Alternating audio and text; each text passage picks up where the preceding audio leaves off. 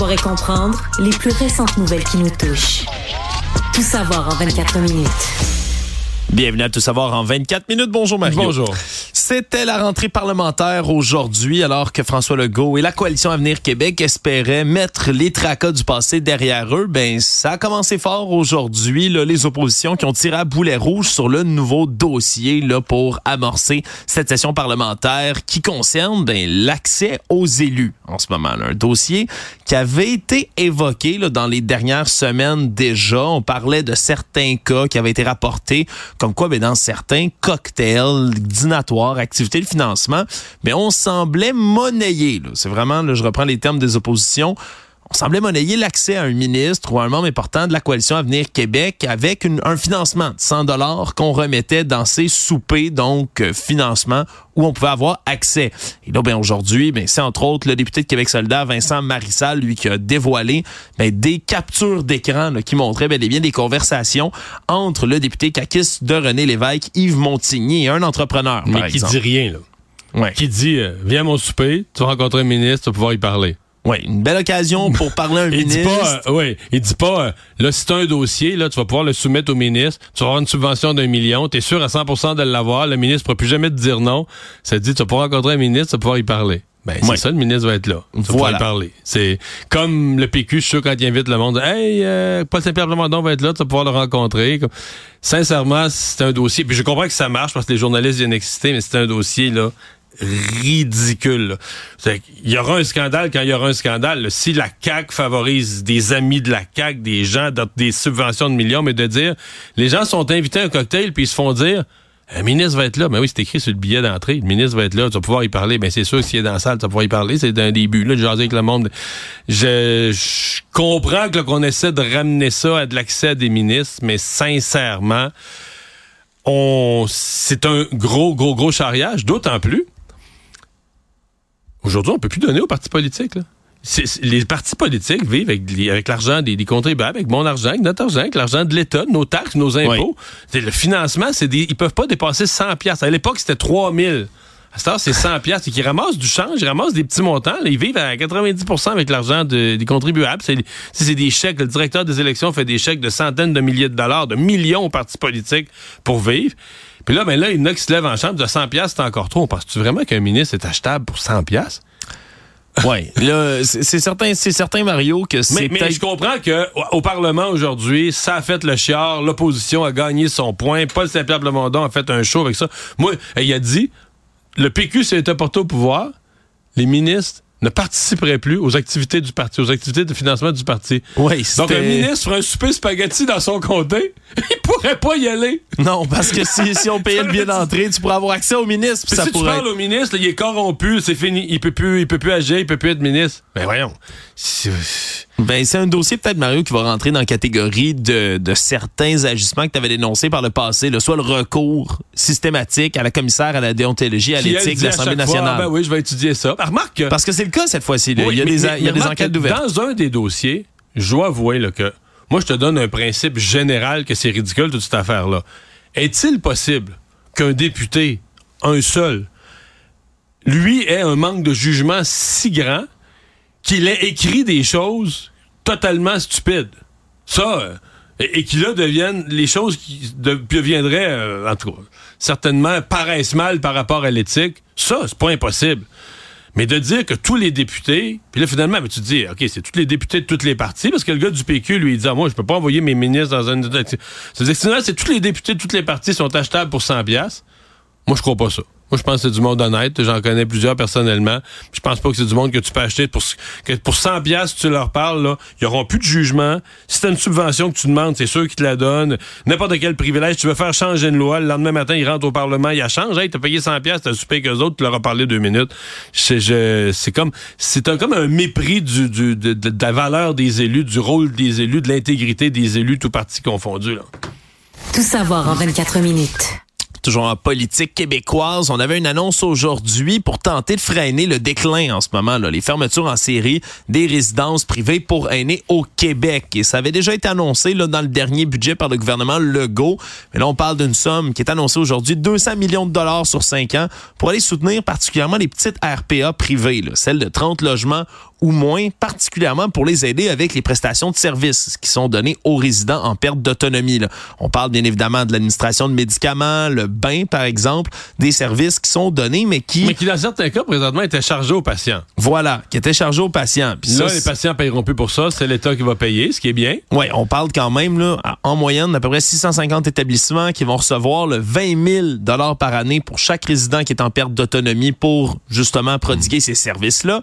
Mais par contre, on a déjà avoué du côté de la ministre responsable des aînés, Sonia Bélanger, lors de l'annonce aujourd'hui, que c'est pas quelque chose qui va venir impacter le loyer des RPA privés qui, en ce moment, assez élevé, merci. Mais, moi, j'ai écouté l'annonce. C'est très bon, dans le sens que il y a des personnes âgées qui, présentement, tu viens de nommer certains services, le bain, qui payent pour des services, qui payeront plus. Ça baissera pas leur loyer, mais ça va baisser leur facture de, d'extra, de services. Très bien. Est-ce que ça va tant que ça aider financièrement? Parce que moi, je suis quand même inquiet du nombre de, de, RPA, de résidences privées pour aînés, qui ont fermé ces dernières années. 500 dans les cinq dernières années, ah pour être précis. C'est fou. Puis à chaque fois, c'est des personnes qui se font dire, généralement, le délai d'avertissement, il est quoi, 4 mois, 5 mois, 6 mois? Ça veut dire que tu disais à des gens âgés, bon, mais là, ici, on ferme, là, puis euh, en 1er, 1er juin prochain, là, vous êtes dehors. Trouvez-vous une place. Comme si les aînés, c'était une ressource, alors que c'est les gens qui sont le plus vulnérables, particulièrement dans les recherches sur la démence, ou les aînés qui commencent à avoir... Quand on les déménage, on les change de place, c'est très mauvais. Des fois, ça signe l'arrêt de mort euh, psychologique de ces personnes-là. Des fois, ils trouvent juste plus euh, de place et c'est plus cher. Il reste des plus grosses résidences, plus chic, mais plus chères. Donc, c'est, je suis pas certain que le plan va permettre vraiment, peut-être pour certaines, ça va aider, mais d'aider. Donc, j'ai l'impression qu'on aide des aînés, on aide des gens, on va, aider des soins à se donner. Je pense aussi que le gouvernement travaille pour lui-même. Ça, c'est ce que je lis pas nulle part, mais les services dont on parle s'adressent aux personnes qui ont en plus forte perte d'autonomie, qui ont besoin de beaucoup d'assistance, d'infirmières ou de, préposés pour leur, hygiène personnelle, puis tout ça. Mais souvent, ces gens-là en perte d'autonomie, si la RPA est plus capable de les garder, parce qu'elle n'est pas capable de donner des soins, sont des cas, sont devenus des cas trop lourds. CHSLD. CHSLD direct. Et donc, le gouvernement lui a plus de place en CHSLD. Des gens qui rentrent en CHSLD, ça coûte beaucoup plus cher, mais beaucoup plus cher. Je pense qu'en faisant ça, le gouvernement aussi dit au RPA, regarde, là, pour vos gens à lourde perte d'autonomie, on vous sort du cash, on vous donne de l'argent pour donner des soins puis tout ça. Mais on vous permet aussi d'en prendre soin plus longtemps pour enlever de la pression sur notre réseau des CHSLD. Ça, c'est ce qui est pas dit aujourd'hui, mais je pense que le gouvernement a derrière la tête. Donc, c'est un plan qui va aider des personnes à payer moins cher pour leurs services et enlever un peu de pression sur les CHSLD. Est-ce que ça va vraiment aider financièrement les RPA? C'est ça dont Peut-être un peu, mais je suis moins sûr que ça va changer complètement la situation des fermetures en série. Actualité. On parlait d'éthique au provincial. Parlons d'éthique au fédéral pour faire changement. Mario, le dossier est finalement clos par le commissaire à l'éthique du fédéral sur le voyage de Justin Trudeau durant le temps des fêtes. Le fameux voyage en Jamaïque dont vous avez probablement entendu parler, si c'est le cas, de la bouche des conservateurs là, qui martèlent depuis le retour des fêtes et même depuis les vacances que ce voyage-là ben, était quelque chose d'absolument horrifiant fait à M. Trudeau et sa famille. Je rappelle, c'est 84 000 dollars de l'argent qui a été assumé. Ça, c'est la valeur. C'est-à-dire qu'on arrive à ce montant-là en disant que ce, ce, cette vie-là est parfois louée là, sur des sites de location de, de villas. Des... Ouais, par la famille Green qui possède l'endroit. Et quand il loue l'endroit, quand tu le ramènes à combien il loue ça par nuit, ben, ce que Justin Trudeau a obtenu, c'est à peu près ce que ça vaudrait. C'est ça l'évaluation qui est, qui est, faite. Et le rapport du commissaire à l'éthique est quand même assez clair là-dessus. Non, on n'a jamais enfreint le règle, les règles d'éthique et de déontologie du côté de M. Trudeau. On rappelle même qu'on a appelé, là, le cabinet du premier ministre a appelé le commissaire à l'éthique pour savoir si le voyage, tout était correct de le faire de ce côté-là. Donc, il y avait la permission au préalable. Surtout que ça a été fouillé. C'est véritablement un ami déclaré du premier ministre et des amis de la famille depuis longtemps M. Trudeau s'en est jamais caché. L'un était présent au baptême de l'autre. Un Trudeau qui est parrain d'un enfant Green. Il y a un Green qui est parrain d'un enfant Trudeau. C'est une amitié qui est réelle. Je pense que c'est ce qu'on voulait voir. Est-ce que, tu on pas être sûr que c'est pas quelqu'un genre qui reçoit des contrats du gouvernement puis qui se dit ami puis qui se connaît sa peine. Là, il est pas là, il est pas là tout le long puis ah oui, cette, cette là, des vrais amis. Voilà. Moi, moi Alexandre là je pense, tu sais, les conservateurs, je pense qu'ils savaient que c'était ça la conclusion. Ils savaient depuis le début là, qu'ils. Mais ils ont fait un show boucan pareil avec ça. Oui, mais je vais te dire pourquoi. Parce que leur vrai but, ben oui, là, tu sais, faire du chiolage sur l'éthique, mais c'est pas ça leur vrai but. La perception. La perception d'un Justin Trudeau pas qui obtient des, des faveurs et des, contraires à l'éthique. Qui est né riche, cuillère en argent dans la bouche. riche, tu sais, qui fait la grosse vie, qui va dans des villas qui se louent à 7 8 000 pièces par soir, tu sais, qui fait... Pendant que le peuple croule sous l'inflation, le, message, le message de Pierre Poilievre, là, tu sais, qui était dans un restaurant à manger des œufs puis du bacon, puis à dire les œufs ont augmenté de 24% puis les loyers sont chers, puis la vie est chère, puis les gens en arrachent, puis les jeunes ménages sont plus capables d'acheter une petite maison ou un condo, puis les appartements sont chers. Puis Trudeau, lui, il fait la grosse vie. Moi, je pense que le vrai message, tu sais, je veux dire, le message un peu subliminal des conservateurs, c'est ce gars-là comprend pas ce que vous vivez, ce que vivent les gens ordinaires. Et Poiliev, c'est un gars du peuple, lui, qui vous ben, comprend. C'est un peu un sous-entendu. C'est le message, sous-entendu. bien sûr. Mais euh, ouais, ouais, ouais, absolument. Moi, je pense que c'est ça à la fin que les conservateurs voulaient laisser comme trace, bien plus que le fait qu'ils pensaient vraiment que Justin Trudeau allait être blâmé.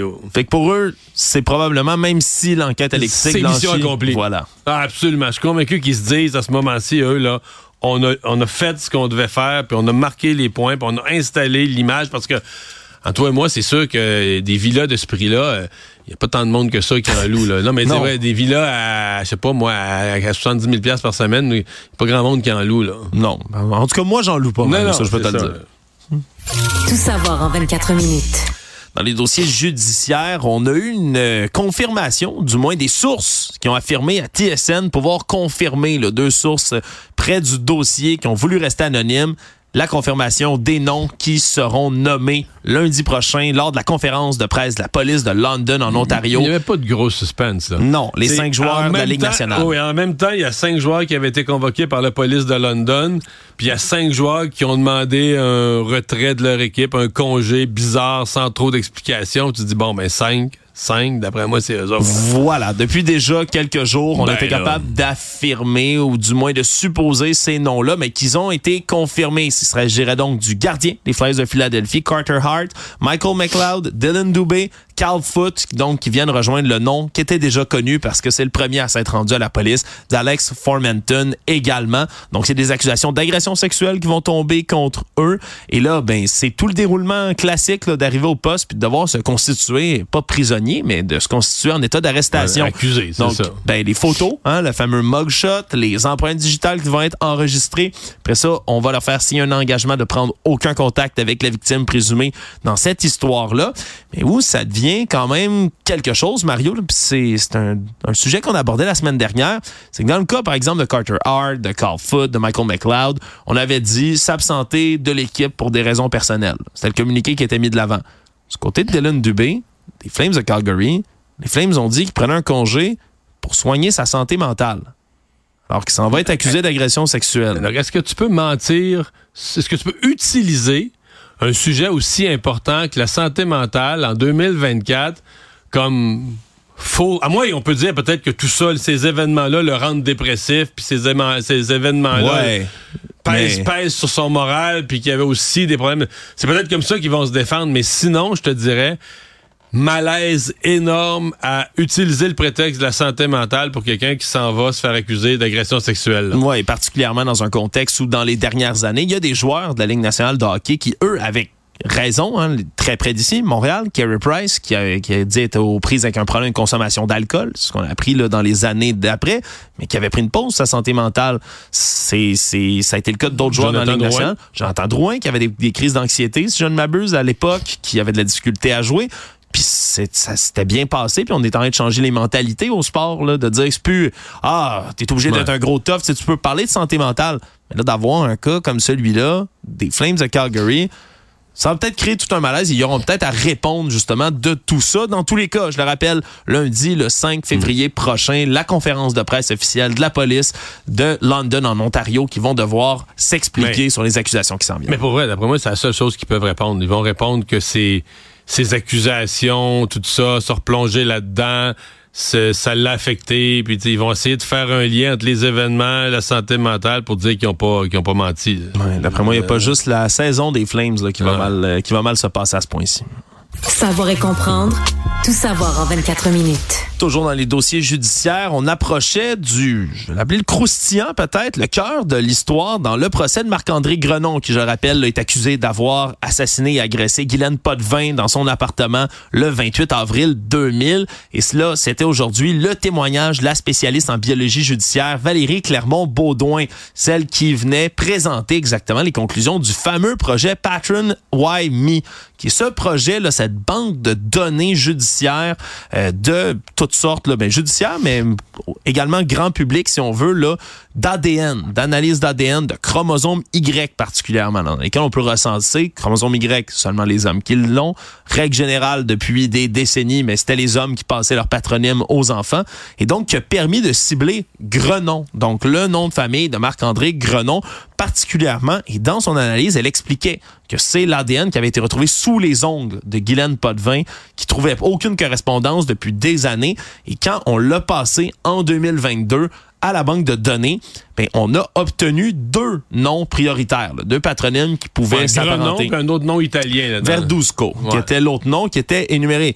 Par exemple, Verduzco, là, puis c'est un score qui se fait sur 98 points pour la correspondance. Verduzco, on est à 80,5 sur 98.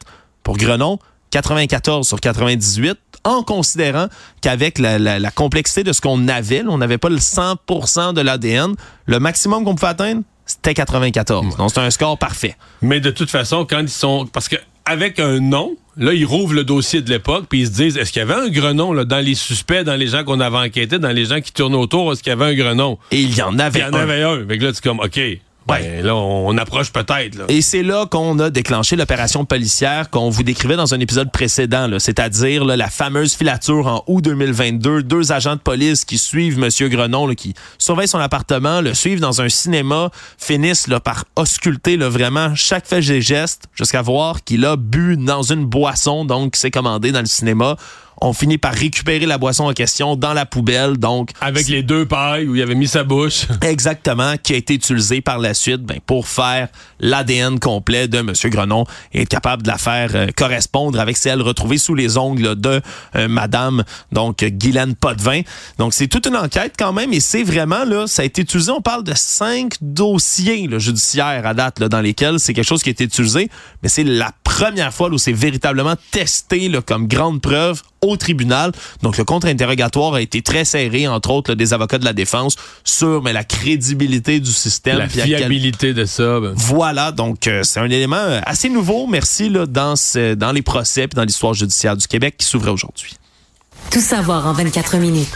Encore une fois, dans les affaires judiciaires, dossier qui euh, revient de mars dernier, dans lequel on se souviendra, dans Rosemont, près de l'Institut cardiologie de Montréal, un jeune homme de 20 ans, Arthur Galarno, assassine à coups de couteau ses parents et sa grand-mère dans le logement familial. Un événement qui est toujours, jusqu'à aujourd'hui, difficile, nébuleux à expliquer, là, vraiment, dit-on du côté des enquêteurs. C'est pas clair encore pourquoi le jeune homme aurait assassiné là, sa famille proche, lui qui a été maîtrisé par les policiers, là, apprend-on, à coups de poivre de Cayenne, là, qui était couvert de sang. Tu sais, il y Mais on se souvient des images là, devant l'Institut de cardio. L'individu, ils ont fini par le maîtriser à plat ventre. il Euh, était couvert il de était sang. couvert de sang. Il n'y avait pas de chandail de mémoire. Il était en bédaine, mais couvert de sang. Euh, Ouais, vraiment des Il avait images. l'air d'être complètement en crise à ce moment-là. Voilà, et là, ben, alors que son procès, quand même, hein, pour trois accusations de meurtre au deuxième degré, ben, va s'ouvrir bientôt, ben, on apprend qu'il va y en avoir un autre, un procès qui va l'accabler, celui-là au civil. Parce que, pour l'instant, le problème, c'est qu'on se rend compte que M. Galarno ben, est le légataire, la personne qui est censée être sur le testament de sa grand-mère et de sa mère en tant que telle et devrait toucher, donc, là, on parle, la grand-mère, c'est 100 000 qui était censé recevoir en héritage. Sa mère, elle, l'a désigné comme légataire universel, c'est-à-dire qu'il est censé recevoir l'entièreté des biens de sa mère. Évidemment, c'est une procédure qui est assez simple. C'est inscrit au Code civil que si vous avez eu des comportements hautement répréhensibles envers le défunt, on s'entend que l'assassiné, c'est hautement ré- répréhensible, ben vous ne pouvez pas le Ouais. succéder. En fait, euh, un notaire nous expliquait dans le cas, un- s'il est reconnu coupable de meurtre, premier, deuxième degré, meurtre, pas homicide involontaire, meurtre, c'est fini. Il n'y a même plus d'interprétation de la Cour. Il est déshérité instantanément. La démarche de la famille ou la démarche des gens aujourd'hui, c'est au cas où euh, non criminellement responsable, ou plaide coupable, mais pour une accusation réduite d'homicide involontaire, ou tous les autres scénarios qu'une culpabilité pour meurtre, là, il redeviendra admissible théoriquement à, son, rôle de bénéficiaire euh, des legs du testament. Sauf, et là tu viens de le dire, si on réussit à le faire, et c'est ce qu'ils essaient de faire, le faire déclarer vraiment quelqu'un qui a commis des actes répréhensibles envers les, les personnes. Et donc c'est un peu une démarche euh, euh préventive. Parce que s'il est condamné pour meurtre, toute cette démarche-là a plus d'utilité il est automatiquement. ça devient un automatisme. Euh, je savais pas que c'était si automatique que ça, mais euh, il y a une logique en même temps dans le code civil que tu dans le code criminel conjointement. Là, tu ne peux pas être le bénéficiaire euh, d'une de, de, la mort d'une personne hein, par testament. Là, On s'entend la mort d'une personne logique, que tu as toi-même provoqué, une mort que tu as toi-même provoquée par meurtre. c'est automatique, tu es déshérité. Le monde. Mario, on a, toi et moi, écouté, comme beaucoup d'amateurs sportifs, euh, les finales d'association de mhm. la Ligue nationale de football aux États-Unis dimanche. C'est le scénario de rêve pour certains, mais se poursuivait. Hein? Je rappelle, le couple de l'heure, peut-être le plus célèbre sur la planète en ce moment, c'est la chanteuse intergalactique, je veux dire comme ça, Taylor Swift et le receveur le Travis Kelsey, qui encore une fois était sur le terrain en train de s'embrasser sous les confettis. C'était lui, pas merveilleux. lui a eu un match de rêve aussi. Il a eu un très gros match. Il a fait le premier gros jeu du match. Il a fait vraiment une différence. Il a tout fait, Mario. C'est le scénario parfait, ce qui fait en sorte que ben, si vous êtes des amateurs de Taylor Swift, vous faites Wow, c'est donc magnifique. Si vous êtes des amateurs des Chiefs et Travis Kelsey, vous Moi, je suis un amateur de Taylor Swift, mais je suis tanné des Chiefs avec ou sans Taylor Swift. Oui, mais est-ce que tu trouves que c'est trop parfait comme histoire, Mario? parce que là, y a, je sais où tu m'amènes, parce que j'ai vu, là. En fait, il y a des gens aux États-Unis, les, pro-Trump, qui sont découragés parce que la ville de San Francisco, c'est la ville gauchiste par, excellence. Et euh, Travis Kelsey a annoncé des vaccins pour Pfizer. Taylor Swift vote démocrate et elle dit. Fait qu'ils ont l'impression que le Super Bowl est un complot. Voilà. et là, c'est là qu'on associe mes passions football et complotisme, Mario, parce que c'est vraiment quelque chose qui a pris d'assaut le web dans la dernière semaine, même les dernières semaines. Depuis un moment, même sur Fox News, je veux dire, sur des réseaux d'extrême droite ou presque aux États-Unis comme One America Network, par exemple, ça fait longtemps qu'ils sont sur ce narratif-là. Mais même à Fox News, ils se posaient la question, Is Taylor Swift a psy-hop from Pentagon? Je vous traduis ça. Est-ce que c'est une opération psychologique du Pentagone, Taylor Swift, pour faire voter les gens démocrates? Parce que c'est ça la théorie du complot en ce moment, que pousse même celui qui était candidat à la, la, la présidence républicaine, à l'investiture républicaine, plutôt Vivek Ramaswamy lui-même est en train de repartager ces théories du complot-là sur le web à grands coups en disant, mais regardez, c'est tellement parfait tout ça que voilà que c'est arrangé. Taylor Swift. Je pense que Dan Campbell, là, il y a quelqu'un qui de la Maison Blanche qui disait dans l'oreille, euh, euh, botte pas, botte pas, prends pas le 3 points. Voilà, il pense que c'est complètement arrangé, que la partie qui s'en vient là, du Super Bowl, Écoutez pas ça, on s'en fout. Les 49ers ont aucune chance de gagner. Les arbitres vont faire en sorte que les Chiefs de Kansas City l'emportent, que Travis Kelsey et Madame Swift ben, vont avoir leur espèce de lune de miel fantastique dans laquelle ben, Taylor Swift va prendre le micro et annoncer qu'il faut voter pour les démocrates et que là, propulsé par la popularité de la chanteuse qui ensorcelle les jeunesses, Mario, si je reprends les termes de ceux-là, ben va venir faire ça. Regardez, je fais écouter un petit extrait de Allison, une des présentatrices de One America Network. Écoutez comment ça sonne aux États-Unis. America's pop star celebrity sweetheart joins forces with the top dog in the NFL, playing for the team that's going to the Super Bowl. I mean, let's be real here. This is bread and circuses on steroids. Major League Sports, in and of itself, is nothing but a psyop. L'endoctrinement public, des camps d'endoctrinement pour les enfants. Ils écoutent le Super Bowl. C'est c'est quelque chose qui est repartagé. Puis malheureusement, mais ben, ça s'est traduit, par exemple, sur X, anciennement Twitter. Euh, on a dû désactiver les recherches sur Taylor Swift. Il y avait des gens qui produisaient du faux contenu pornographique généré par intelligence artificielle sur Madame Swift, des menaces de mort. Euh, vraiment ah. un égout à ciel ouvert, malheureusement, sur les réseaux sociaux. Reste qu'elle risque d'être présente quand même au prochain Super Bowl. Elle va être la vedette du prochain Super Bowl. C'est ce qu'on va voir, Mario. Est-ce que Travis Kelsey va la demander en mariage sur le terrain en mettant le genou à terre pour le dernier jeu? Au fond de moi, j'espère qu'il va échapper le ballon d'une façon ridicule à un moment clé. Résumer l'actualité en 24 minutes, c'est mission accomplie.